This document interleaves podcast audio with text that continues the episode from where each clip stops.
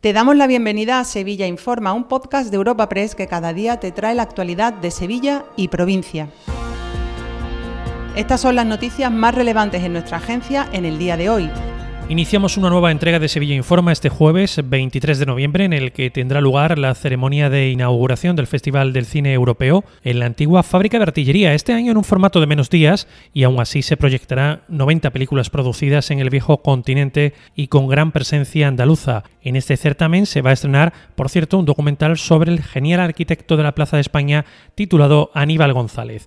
Y también este jueves, festividad de San Clemente, ha tenido lugar la procesión de la espada de Fernando III, justo el día en el que se conmemora el 775 aniversario de la recuperación del culto cristiano, un cortejo que precisamente por ese carácter extraordinario, además de recorrer el interior de la catedral, ha visitado la parroquia del Sagrario, que reabre tras cuatro años de obras, y ha discurrido junto a las gradas altas. Como es tradicional, el alcalde ha portado la espada del Santo Rey, conocida como lobera, blandida en forma de cruz, y el concejal más joven, en esta ocasión Blanca Gastalver, el pendón de San Fernando. Para el regidor ha sido un honor y un orgullo participar en la procesión. José Luis Sanz, alcalde. Hoy ha sido un honor participar en la procesión extraordinaria por el 775 aniversario de la conquista de Sevilla por las tropas del rey San Fernando un acontecimiento que fue fundamental para entender la historia de nuestra ciudad.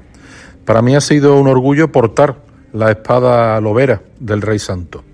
Con esta gesta, Fernando III dio comienzo a un nuevo periodo que llega hasta nuestros días. En clave municipal, el Ayuntamiento de Sevilla, a través de la empresa municipal de la vivienda en Visesa, ha celebrado este jueves un sorteo público ante notario para adjudicar 125 viviendas en régimen de venta. Los solicitantes de Pítamo Villavista serán llamados a partir del 28 de noviembre en orden ascendente hasta agotar las viviendas disponibles. Las listas ordenadas ya están publicadas en la web de Envisesa. Se trata de una promoción de viviendas de protección oficial en las que junto a esas 125 hay 91 plazas de aparcamiento y 71 trasteros distribuidos en cuatro tipologías. Juan de la Rosa, delegado municipal de urbanismo. Este equipo de gobierno, a través de Envisesa, ya está inmerso en la promoción de nuevas viviendas protegidas a las que se sumarán otras durante los próximos meses, hasta alcanzar un total de 866 viviendas protegidas en alquiler y otras 253 en venta en el año 2024. Queremos que Sevilla sea una ciudad agradable para vivir. Más asuntos. La Guardia Civil, con la colaboración de la Policía Local de Utrera, ha detenido a un vecino de la localidad por haber cometido hasta seis robos con violencia. Sus víctimas eran mujeres mayores que han necesitado asistencia médica como consecuencia de las lesiones sufridas, ya que el arrestado actuaba con gran violencia. La investigación se inició cuando los agentes conocieron que se estaban cometiendo robos en calles poco transitadas y con mujeres mayores como principales víctimas. El juez ha decretado el ingreso en prisión para para el arrestado. Rosa Reina es portavoz de la Guardia Civil de Sevilla. Es un vecino de la localidad de Utrera de, unos 40 años.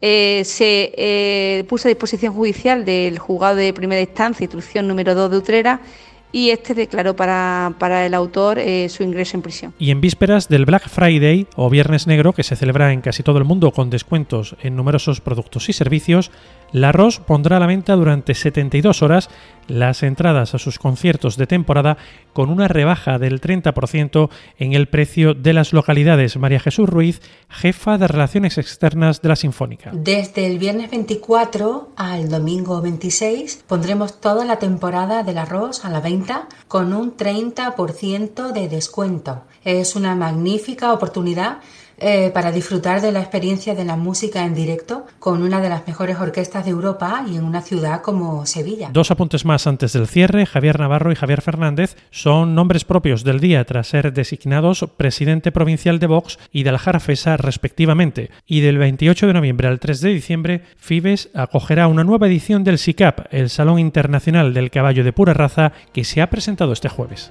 Te recordamos que puedes suscribirte y descubrir el resto de episodios de este podcast en nuestra web entrando en europapress.es barra podcast o a través de las principales plataformas de podcasting.